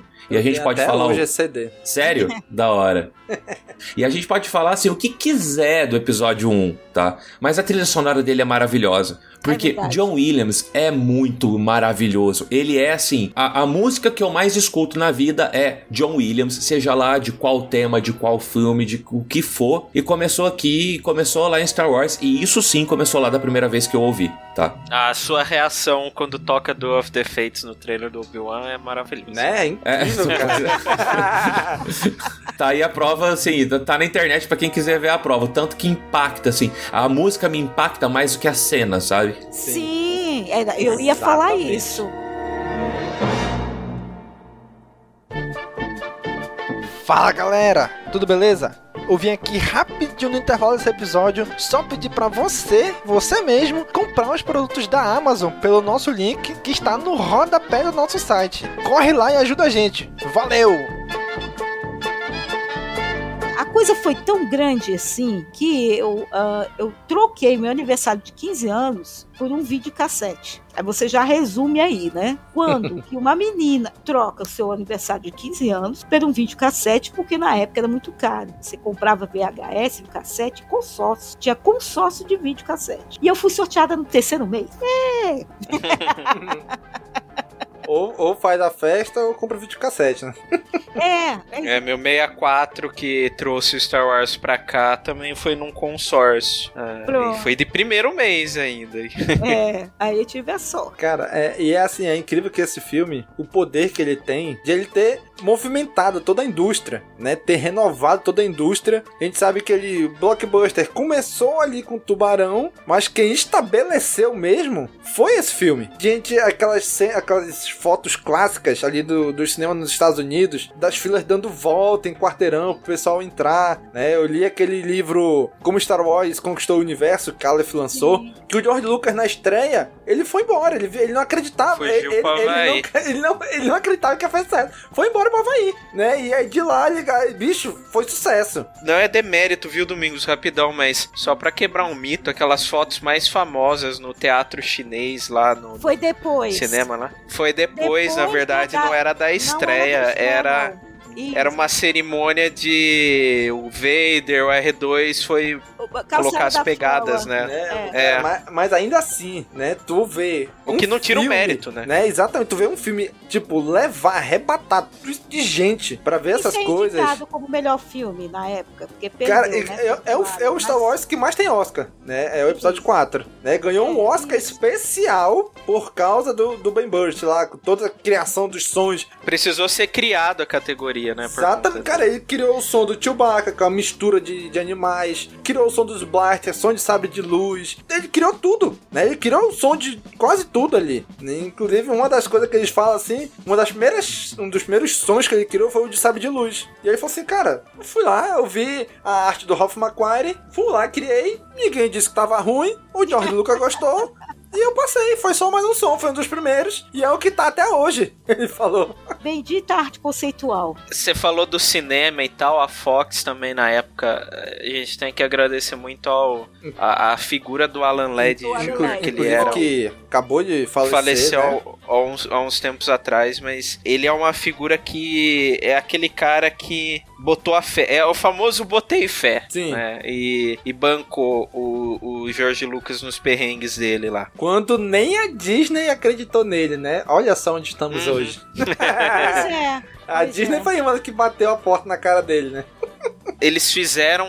Tinha que ser um combo, alguma coisa assim que, por exemplo, os cinemas, Pois é, aquela eles. coisa de dois filmes, um vai levando o outro, né? É, é aqui, é, pro, pros cinemas passarem, por exemplo, o outro lado da meia-noite, que estreou na época, que era uma adaptação famosa do Sidney Sheldon e tudo mais, eles tinham que passar Star Wars também, porque eles não acreditavam que o filme ah, era, Era- vendido, que era né? vendido, Assim, exato. ia, ia vender, né? Isso. Aí, o outro lado da meia-noite fez 24,7 milhões naquele ano, Star Wars fez 775,8. Ah, Caraca, né, bicho? Ou seja, e, e, e, assim, e o Lucas, ele não, ele, ele gostava, ele acreditava no projeto, mas não a esse ponto, né? De tanto que ele, ele teve uma brincadeira com, com o Spielberg, de que ele deu uma porcentagem do filme dele pro Spielberg, e o Spielberg ia dar uma porcentagem do filme dele pro, a mesma porcentagem, né, pro George Lucas. E o George Lucas recebeu a porcentagem de contatos imediatos, né? E o, e o Spielberg deu uma nova esperança. O, o George Lucas botava mais fé no contatos imediatos e o, na, e o Spielberg ganha até hoje por conta do, do Uma Nova Esperança. Sim. Porque é, um, é uma parte das ações, alguma coisa assim. Então ele recebe até hoje. Tipo dinheiro infinito. É, dinheiro infinito, é isso.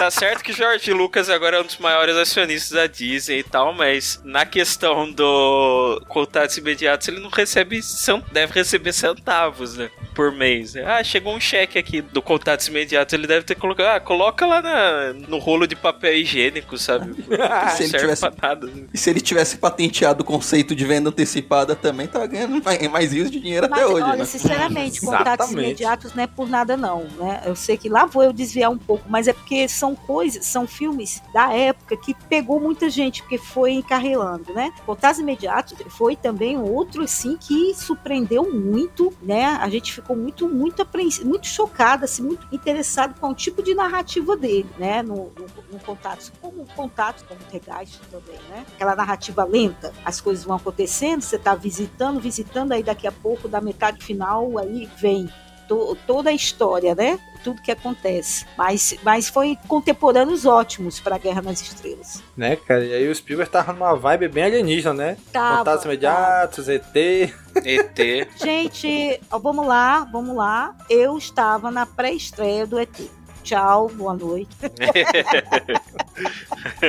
Aliás, a gente citou deles fugirem pro Havaí, foi ali que eles conceberam Caçadores da o Perdida. Caçadores da Arca Perdida. Exatamente. Cara, foi uma geração de cineastas muito boa, né? Isso. Coppola, Coppola. o Spielberg, o George Lucas, Scorsese. Porque ninguém gostava deles na época, exatamente porque, exatamente porque foi é, estudantes, né? Eles terminaram a faculdade e tudo, né? E na época, os outros diretores não aceitavam muito bem essa ideia desses meninos. Eles eram os pra frentex. Isso, né? os pra Vamos assim, frentex, né? é, exatamente. Tem uma. Você falou dessa dupla aí, tem uma história de bastidor que eu acho ótimo, porque ah, eles fizeram o teste junto com o Brian De Palma Isso, também, que tava Stone, fazendo pra pra, pra Carrie, é. É. E a Carrie Fisher conta no documentário que ele era o Brian que falava mais, que o George nunca falava. E eu acho perfeito esse humor dela, que ele fala que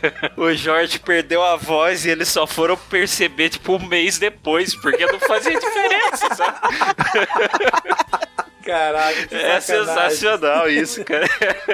Muito bom, muito bom.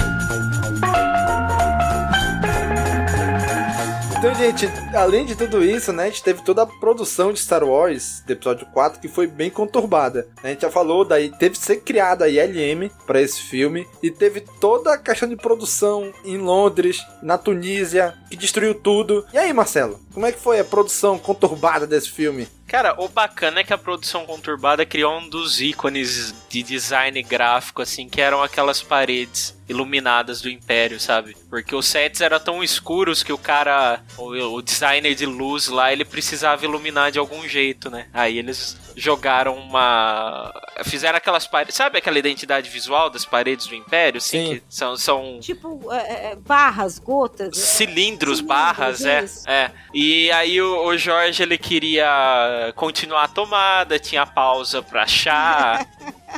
Eh, ele falava que ele podia pedir mais uns minutos adicionais pra parada e ele ninguém queria e tipo o pessoal falando, né?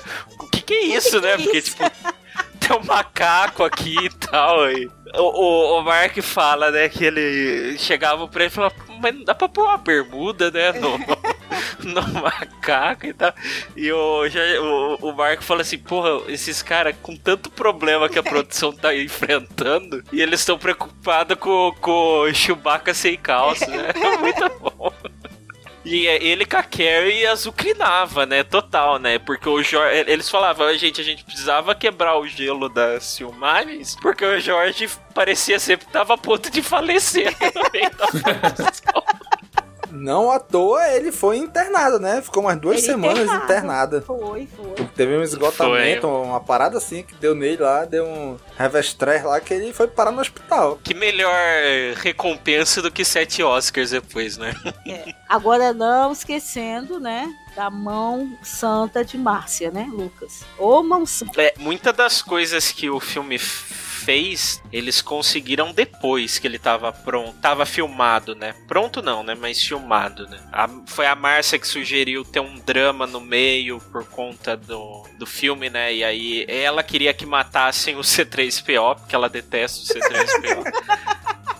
E aí ele vai lembrar do Campbell, né, e da mitologia que você perde o mentor, né? Isso. E aí ele, ele teve que ir avisar o Alec Guinness que ele ia matar o personagem, que é, ele não foi contratado que, com o personagem morrendo no final, né? Mas não ia ter muito pro Alec Guinness fazer depois da Estrela da Morte também. né? Ela e mais dois da equipe de edição, né, que arrumaram aquele filme, né? Porque o, o primeiro editor que fez, o Jorge não gostou e ele demitiu o cara. E daí o filme, além de estar atrasado, ele tava sem editor também.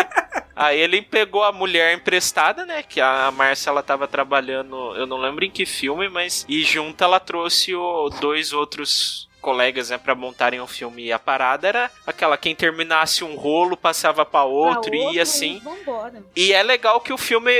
Hoje em dia você vê um filme editado por três mãos, assim, você até nota umas incongruências, né? Esse filme tá redondinho, né? Assim, no, no quesito, pelo menos, na- no padrão da edição dele, né? Mesmo tendo passado por três E, mãos. e falando nisso, né, é uma coisa interessante, porque se a gente assiste o episódio 4, só ele, isolado, sem conhecer mais nada de Star Wars, ele é um filme Ele é fechadinho, fashion. né? Ele é, Ele é um filme fechadinho É, nele. A gente saiu do cinema dizendo, ah, pronto, olha aí, deu tudo certo, ó, tá todo mundo bem, tá todo mundo feliz, né? A gente Exato. E a gente esquece que o Darth Vader saiu vivo, né? Saiu rodando, mas vivo. É. Saiu rodando, mas... a lenda geral, né, de que o Jorge tinha toda a saga pensada na cabeça dele, assim, é, é dois livros que eu recomendo bastante, ou três no caso, é uma, é uma série de making offs, tá em inglês apesar, né, mas elas são livros gigantes, assim, que desbanca alguns mitos, né, Uhum. e ele tinha essa, esse filme completamente operístico, assim, ah, épico, que daí ele falou, bom, vou fazer um filme só, né, que se der errado, pelo menos eu fecho a história aqui, se der certo, tem algumas pontinhas Tem pra... gancho pra continuar. né? Pra sequência, é. é. É como se o Tolkien pegasse e falasse, ó, não sei se vai rolar os outros dois livros, então eu vou destruir o anel no primeiro e depois eu crio o segundo anel do poder no último filme, sabe? no último livro. Uhum. Ele repete essa,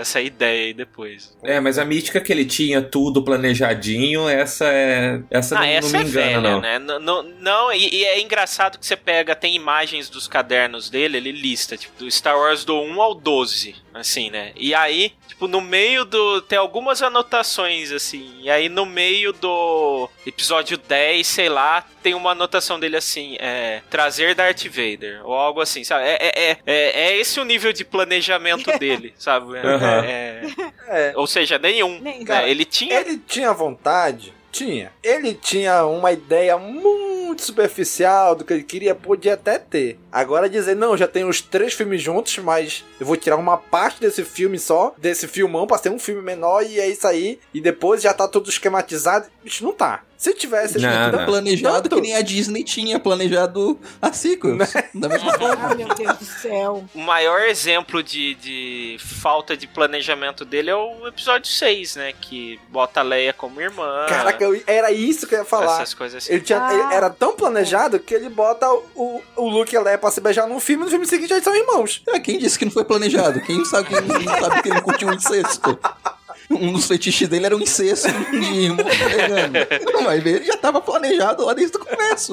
Tanto que ela, é, é, se você, é até um exercício legal de você ver o quanto ele cria clones dos personagens no episódio 5. Sim. Pra garantir uma continuação da série, né? Além do episódio 6, né? Vamos dizer assim, do terceiro filme na época. E aí, por conta do divórcio e tudo mais que ele teve, né? Ele decide encerrar tudo. E aí ele vai fechando as pontas, Sim. né? E a ponta da outra esperança lá que faltava é. que Seria a irmã do Luke em outra ponta da galáxia, lutando contra o Império também, que ele ia descobrir depois. Ele, ah, qual que é a mulher que a gente tem aqui? Ah, é a Leia. Vou fazer a Leia então. É tanto que o Lando era um backup pro Han Solo, né? Pro Se o Han Harrison Solo Ford não Harrison quisesse Ford. voltar, não, Isso. mata o Harrison Ford, tá aqui o Lando, né? Ele vai Que é ser muito o melhor. continuação agora do, do desse papel. Exatamente. E acabou Nossa, que o ainda Harrison bem Ford que não voltou- foi pra frente, né, cara?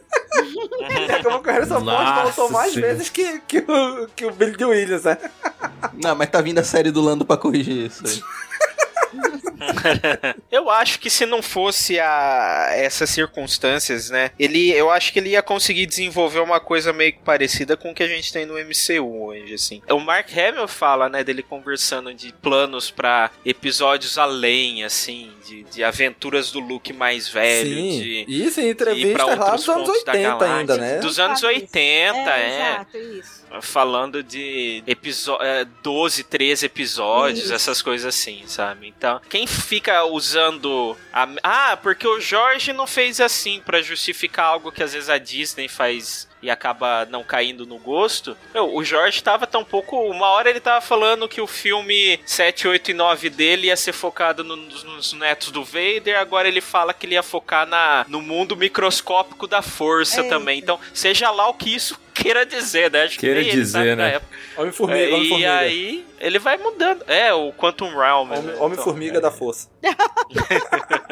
ia ser o Homem Midi-Chlorian ele ia fazer. Puta que pariu. Só levantar, assim quando a Disney comprou, rolava uma possibilidade de ser feito um remake da trilogia Não, clássica. pelo amor de Deus, pelo amor de Yoda. Pelo amor de Então, eu já, eu, já, eu já, já fui muito contra, assim. Mas hoje em dia eu. Mas já aconteceu. Já aconteceu. Abre o Disney Plus, digita lá O Despertar da Força. Aí você vai ver. É. Não, que, o- que o pessoal até cogitava pra trazer o filme. Te- Um tempo atrás fizer, refizeram a, a cena da luta do. Obi-Wan com o Darth Vader. Ai, cara, Não, não, sério. é- ficou legal. Cara, eu acho legal, mas, mano, deixa eu falar. Eu, eu, gra- que eu lembro que eu gravei um holocast sobre opiniões impopulares. E eu esqueci de comentar sobre essa cena. Eu acho ridículo essa ideia de você modernizar algumas coisas, Sim. assim. Porra, Marcelo, Só me dá um abraço, Marcelo. Me dá um abraço, Marcelo. Cadê o abraço? Aqui. Assim, eu entendo a, a, a questão das Special Editions, por exemplo, porque o, o Jorge, ele, eu acho que ele viveu a vida inteira dele esperando a tecnologia pra ele poder fazer Star Wars direito, sabe? Sim. Porque eu acho que ele, ele dormia, ele perdia o sono por conta do, do tipo, tem um gafanhoto na cantina, sabe? Tem um lobisomem, sabe? E Eu, eu não consigo. E, e aí ele, ele foi deixando, foi mudando os filmes do jeito dele. E nada. é, Te falar que nenhuma mudança, assim, até mesmo dos Blu-rays e tal, não me incomoda, assim, da, do- dos filmes em si. Tirando, a do Mas, Han, assim, tirando meu- o Han Solo deslizando pro lado na cantina, tá, tá, tudo bem. Ah, é, é, aí é, eu não engulo também, não. Aí é demais. Ele, ele atirar, ele atirar depois eu não ligo, mas aquele dodge com a cabeça, aquela desviadinha com a cabeça é meio, Né, ele meio dá um- escrota, né? Eita, usou a força ali. Foi... Mas falar que eu, eu, eu adoro o McClunk. Eu acho que o, o McClunk no, do Disney Plus é maravilhoso. Cara, esse negócio de remake, eu, eu acho que não precisa. Eu acho que você, vamos dizer assim, ah, mas precisa pra atualizar as pessoas. Não, eu acho que as pessoas é que tem que ser atualizadas, não o filme. Pronto. Sabe, eu acho que você tem que assistir com Com os olhos. com a cabeça disso Isso. que é uma obra que foi feita há muito tempo. Você não atualiza a Mona Lisa, por exemplo, porque hoje em dia você tem pinturas mais realistas. Vamos atualizar Sabe, as pirâmides do Egito aqui, né? E o vento levou. É, Exato.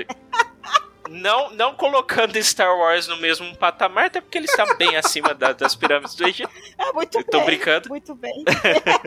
Mas eu acho que esse negócio. Assim, eu, não, eu também não sou aqueles que falam assim, tipo, ah, esse remake de Um Maluco no Pedaço, baseado no drama, estragou a série. Porque são duas propostas diferentes. Mas você fazer um remake pra substituir o anterior, Não. eu acho tosco. Quando os dois conseguem viver um ao lado do outro, tipo, sei lá, Robocop, por exemplo, por mais ruim que seja, eu acho ok.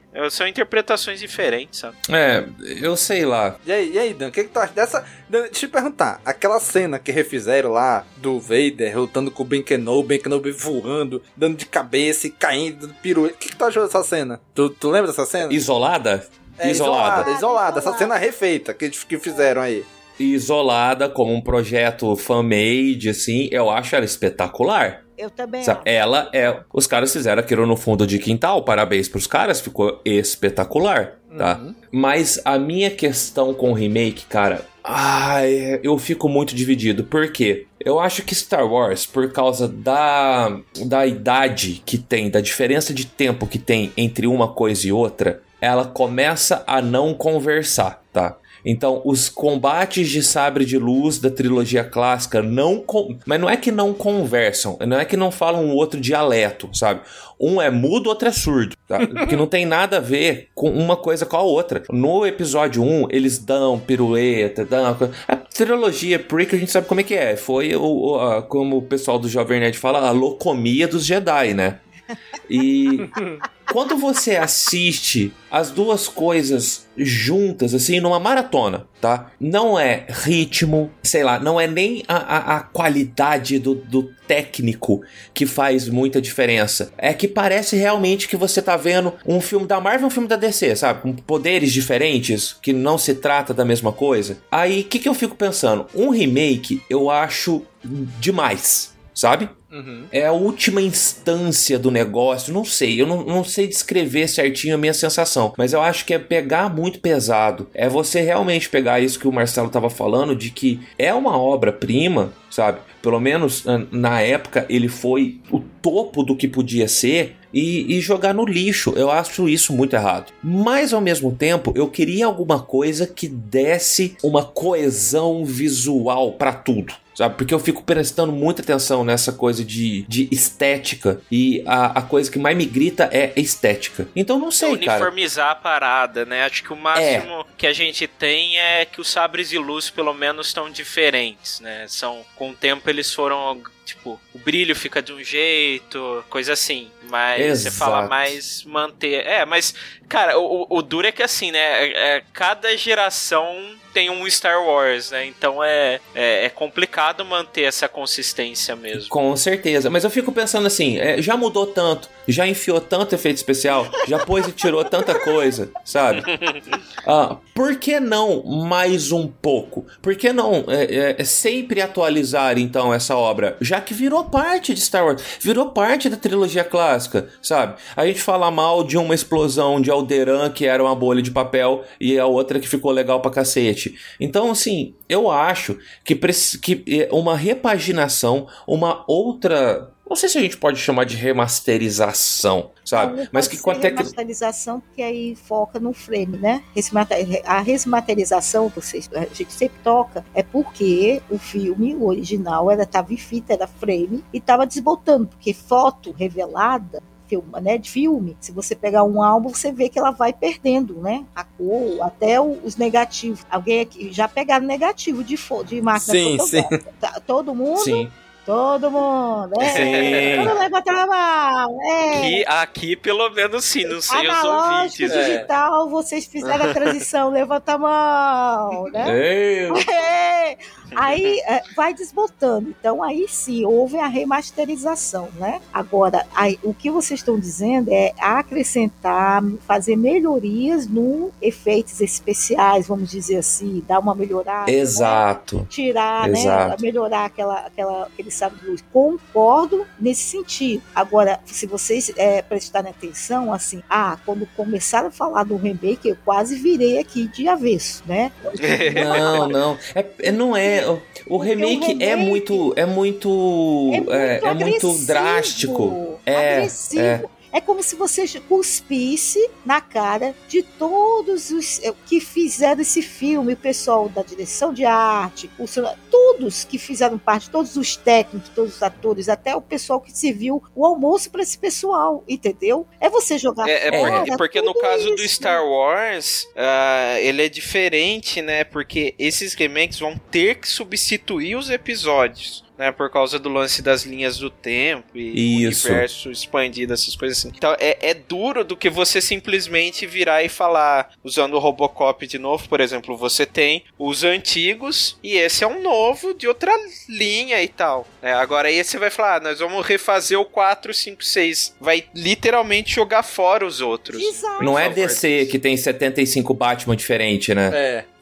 É, isso mesmo. é, É isso mesmo. É verdade. Mas assim- Daniel, cê- cê- o- só- rápido, o, o Daniel chegou a perguntar, mas qual que é a sua opinião a respeito disso? Ah, eu, particularmente, eu já, já fui muito contra esse negócio remake. Pra quê? Tem um original. Hoje eu não ligo. Quer fazer um remake? Faz. Se for uma merda, vai ter o, o antigo vai estar lá pra mim assistir. Foda-se. Eu não ligo pra isso. A Robocop, pô, remake, fui. Ah, uma merda. Pronto, tem lá, eu vou, assisto o antigo, acabou.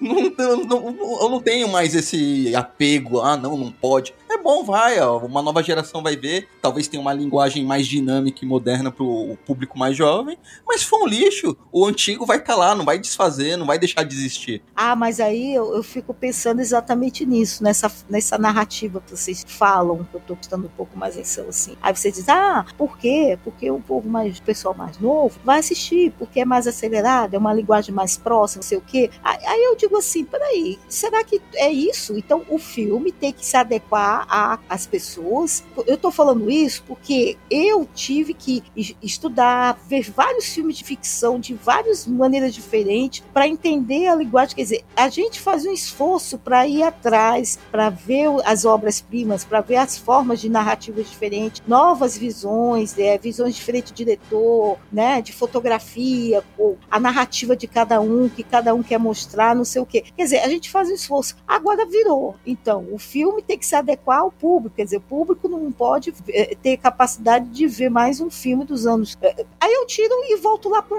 Metrópolis. Quer dizer que ninguém vai mais vai jogar fora o Metrópolis ou vamos fazer um remake do Metrópolis para ficar mais dinâmico. E a, e a obra? E o significado da obra, né? E o significado daquele filme que está em preto e branco e, e- e- mudo, que mudou muito a cabeça de- dos anos 30. E se disser que aquele filme é que melhorou e vários atores, eh, autores de ficção se basearam nele e foi crescendo para chegar hoje um, um Star Trek, um Guerra nas Estrelas, entendeu? Eu, eu fico pensando assim, entendeu? Ah, vamos, vamos descartar e, e inovar, vamos descartar e inovar, né?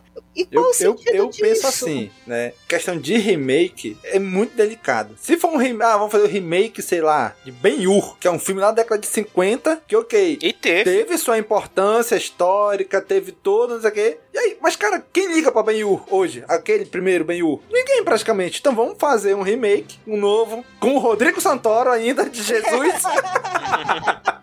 né? E aí, e ok, né? E aí eu acho perfeito isso aí. Agora, cara, tu fazer um remake, tá? Vamos, vamos tirar um pouco Star Wars. Vamos fazer um remake, por exemplo, de De Volta para o Futuro. Cara, Não. Não. Exatamente. Não, cara, é, um- é um filme que já tá tão enraizado, ele é uma obra-prima que não precisa, entendeu? Concordo que não precisa, mas se fizerem, eu não vou ligar. É porque hoje o cinema se tornou uma indústria e é visado no mercado e no dinheiro. E pra atingir o público Então, e ganhar dinheiro, é é é- vão investir numa coisa que já, tá, já deu certo. A chance Esse de você ganhar assim- dinheiro assim é muito mais fácil. Mas esse negócio de falar que o, o cinema hoje é uma indústria, mano, sempre foi. Você pega o próprio documentário, os caras brigando o dia inteiro porque esse filme não vai dar certo, esse filme não vai dar dinheiro. Vocês acham que eles estavam querendo. Não, esse filme. Só o coitado do Alan Led tava falando, não, esse filme é ótimo, a visão do cara e tal. Eu acho que eles deixaram o cara fazer Star Wars porque, ah, é o sonho da vida dele fazer uma ópera espacial. O- os caras tiveram que fazer empréstimo no banco pra garantir o Império Contra-Ataca lá, porque tava excedendo o orçamento e tal. Então, sempre foi. E, cara, o- e, e sempre, e sempre teve que ter essa, essas duas visões. A visão empresarial, a visão do lucro, né? Porque o filme tem que se pagar, senão não dá pra continuar. né? Sempre foi produto, porque você não ia no cinema de graça, E né? por outro, mas por outro lado, também tem o lado artístico, né? Do, da visão do cara, do que idealizou, do que ele tá querendo passar de mensagem com aquele filme. Ou seja, é um equilíbrio que tem que ter. Sempre, sempre teve que ter e sempre vai ter que ter, né? Entre arte e indústria. Então, quando às vezes eu digo assim, em, algum, em alguns lugares, ah, cinema é arte. Alguém diz, não, não, rapaz, é- cinema é só dinheiro. Também é, mas não deixa de ser arte. E eu acho que Star Wars balança os dois muito bem. Exatamente. Então tu pega assim, esse filme, que é uma obra de arte lá da década de 70, toda a importância que ele tem para a indústria cinematográfica, principalmente pro mundo ocidental, assim como eu mencionei o De Volta pro Futuro, são filmes que marcaram tanto que, cara, n- não precisam de um remake. Eles são como se fosse a peça de museu do cinema. Eles são a obra viva do cinema. Isso, é então, obra-prima, tipo, aí pega aquela cena lá do, do Vader com o Ben Kenobi. Aí atualiza a cena isolada. Ficou legal o trabalho dos caras, ficou perfeito. Agora, no filme, eu não vejo aquilo encaixar no filme. Porque é outra proposta, né? É outra ideia do filme, foi outra época, foi outro momento. E, cara, não encaixa, sabe? São dois idosos lutando. É um cara ali que já tem seus cabelos brancos, o outro não tem nem perna nem braço, é tudo mecânico, tudo robótico, e não tem como lutar daquele jeito, entendeu? Pro filme em si, faz muito mais sentido ser como é, né? Eles ficam ali só se encarando, só um, um ataquezinho aqui, outro ataquezinho ali. Conversa muito com os filmes do Kurosawa, que foi a inspiração do George a inspiração Lucas do George Lucas. né? Então eu vi ali a Fortaleza Escondida. Cara, é, é assim mesmo, eles vão lutar lá, o- os samurais, isso aqui, eles dão, eles ficam se rodeando, rodeando, olhando, e é três, quatro golpes, acabou a luta,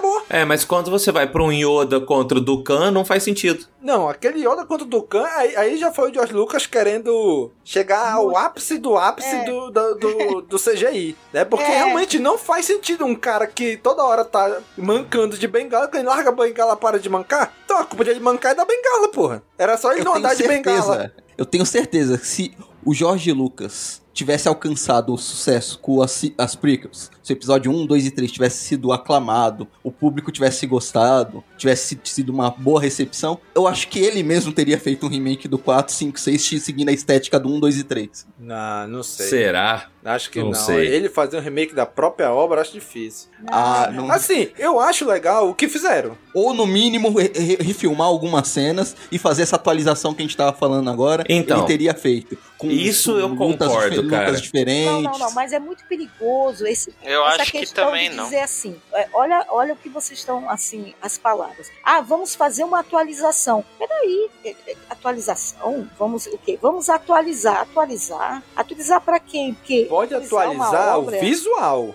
Né? Sair da película, né? Que fica não, passando aquelas melhorar. faixas amarelas na tela. Isso. Aí Quando, eu quando eu digo atualizar, eu digo pra conversar com os outros filmes que ele tinha feito. Que a linguagem, o que é mostrado, como o Dan já falou, o que é mostrado no episódio 1, 2 e 3 não conversa com o que é mostrado no 4, 5 e 6. Mas a gente já sabia também nenhum deles disso, conversa mas ninguém- assim. Eu sei. Mas a gente já sabia. A gente É, é- é- é tipo Então, assim, você quer um exemplo? Pega os filmes do James Bond, por exemplo. Eles têm uma. Pronto. Ele, ele- ele- eles, eles são individuais, mas eh, tirando os do Daniel Craig, tá? Eles fingem que tem uma sequência, é tudo o mesmo universo. Eh, só que como é um filme através das eras, ele vai mudando, a linguagem A vai a mudando.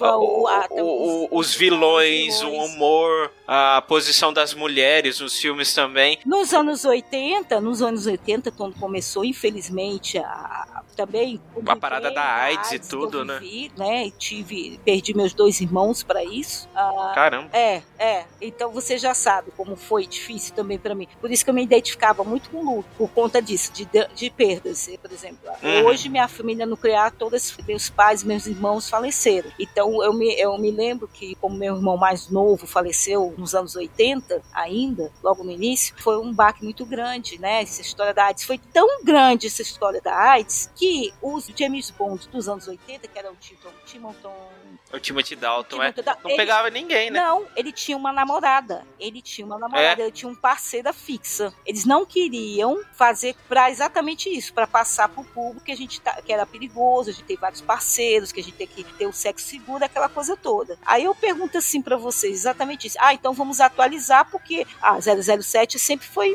é piranha, pegava todo mundo, comia todo mundo, né? Ele não deixava escapar ninguém. A gente tem que ver com o contexto da época. Quando a gente foi ver o episódio 1, a gente sabia, a gente sabia que iria ver uma coisa muito diferente. A gente estava entusiasmado pelo fato de, ah, finalmente a gente vai ver as histórias do antes, né? Vamos dizer, eu estou Uhum. usando a linguagem que a gente dizia, ah, vamos ver o que vai, o que, que veio antes de tudo isso, ah, e a história de como foi os pais, né? Do, do da Leia e do Luke. A gente estava preparado sim para essa mudança de visual. E aí ele, ele até atualizou, ele deu uma desculpa, dizendo assim, como a gente estava, o 456, estavam no maior, era um império, estava sucateando, estava acabando com os planetas, estava, né, espremendo, né, eh, escravizando, né? Então tinha aquele visual de sucata, de usado, de muito porque o pessoal estava lutando, né, para correr atrás desse, desse império que estava sufocando os planetas. Mas a Nova República era o início de tudo, então era muito mais rico, muito mais limpo, né? né? Mais ostentado, né? Tanto é que a, a, a Amidala, cada porta que passava, era uma roupa diferente. Eu nunca vi aquilo. Aquilo me incomodou. É, cada roupa, cada vez que ela aparecia numa roupa diferente, se aquilo incomodou diferente. É, me incomodou, incomodou sim, porque não batia. Pra que tudo aquilo, né? Também. Pra mim, essa, essa discrepância, vamos dizer assim, é, eu acho que é parte do charme geracional. Sim. E eu acho que a, a, a diferença de estética, por exemplo, porque ele fala desse período de, de moda do Império ser um pouco mais, né, Porque tava na cidade. simplista, né?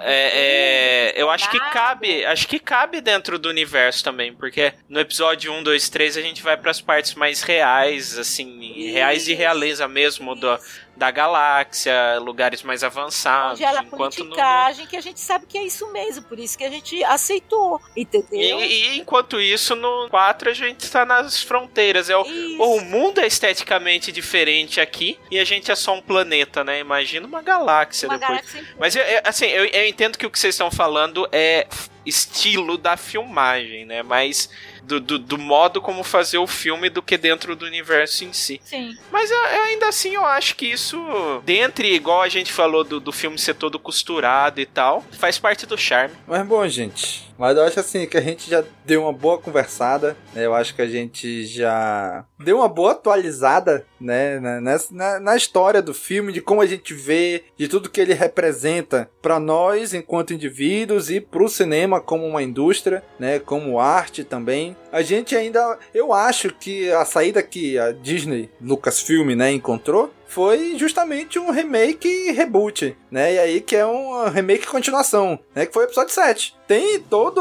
a estrutura narrativa do episódio 4, mas continua a história com outros personagens, né? Então acho que foi uma boa saída do que fazer um remake. Então acho que foi uma boa atualizada, vamos dizer assim, que deu, né, Pra conversar com essa galera mais nova, né? E o e o trilogia clássica tá ali, né? Pode atualizar a questão visual, né, de melhorar a imagem, fazer isso, fazer aquilo, mas refazer cenas é, é, é complicado, né? Contra Então, atores, aí isso aí não dá não. É um- exatamente. é, mas aí aí, não dá não. e aí a gente é erra um papo para um outro episódio É outro episódio. né? e aí a gente já já tá aqui chegando ao final deste, desta grande conversa sobre o episódio 4, né? Vamos agradecer a você, cara amigo ouvinte, por ter nos acompanhado aqui nesta conversa. Obrigado por estar nos acompanhando há tanto tempo. Estarmos há tanto tempo acompanhando Star Wars também. 45 anos está fazendo aí o episódio 4. E vamos aí, quem sabe, 45 anos do episódio 5. Daqui a 3 anos a gente volte para falar dele também. Quando fizer aniversário outros filmes, a gente volta e conversa de novo. Assim como a gente conversou, por exemplo, quando o Clone Wars completou 10 anos. E a gente foi lá conversar sobre Clone Wars 10 anos depois. Estamos aqui agora gravando o episódio 4, Uma Nova Esperança, 45 anos depois. E esperamos gravar por muito tempo ainda. Então eu quero agradecer você, cara amigo ouvinte. Se você curte o nosso trabalho, gosta disso que a gente faz aqui, considere se tornar o nosso apoiador. acesse aí o apoia.se barra castwars e com apenas 10 reais você já tá no grupo com a gente, trocando ideia, conversando sobre diversas coisas, recebe programas exclusivos. Considere se tornar o nosso apoiador. Ah, Domingos, eu não tenho como apoiar todo mês, esse, mas esse mês eu posso. Faça um pix aí pra gente no nossa chave de pix, é o nosso e-mail, contato@castwars.com. Gente, muito obrigado todos vocês. Josi, obrigado por vir trazer aí sua experiência para dividir com a gente também, né, com o episódio 4. E aí se o pessoal aí convida aí pelo menos o pessoal do Ceará para estar tá aí nos eventos do Conselho Jedi. E isso, a gente acabou de fazer um evento, né, em Palmácia, uma escola de profissionalização do estado de Ceará. Foi um evento muito interessante, foi uma feira de robótica, onde o professor de robótica também acrescentou Guerra nas Estrelas, né, dentro do contexto é, para eles, foi muito bom. Vamos também ter no final do mês, a gente vai ter um evento, vai ter o Churras do Baião,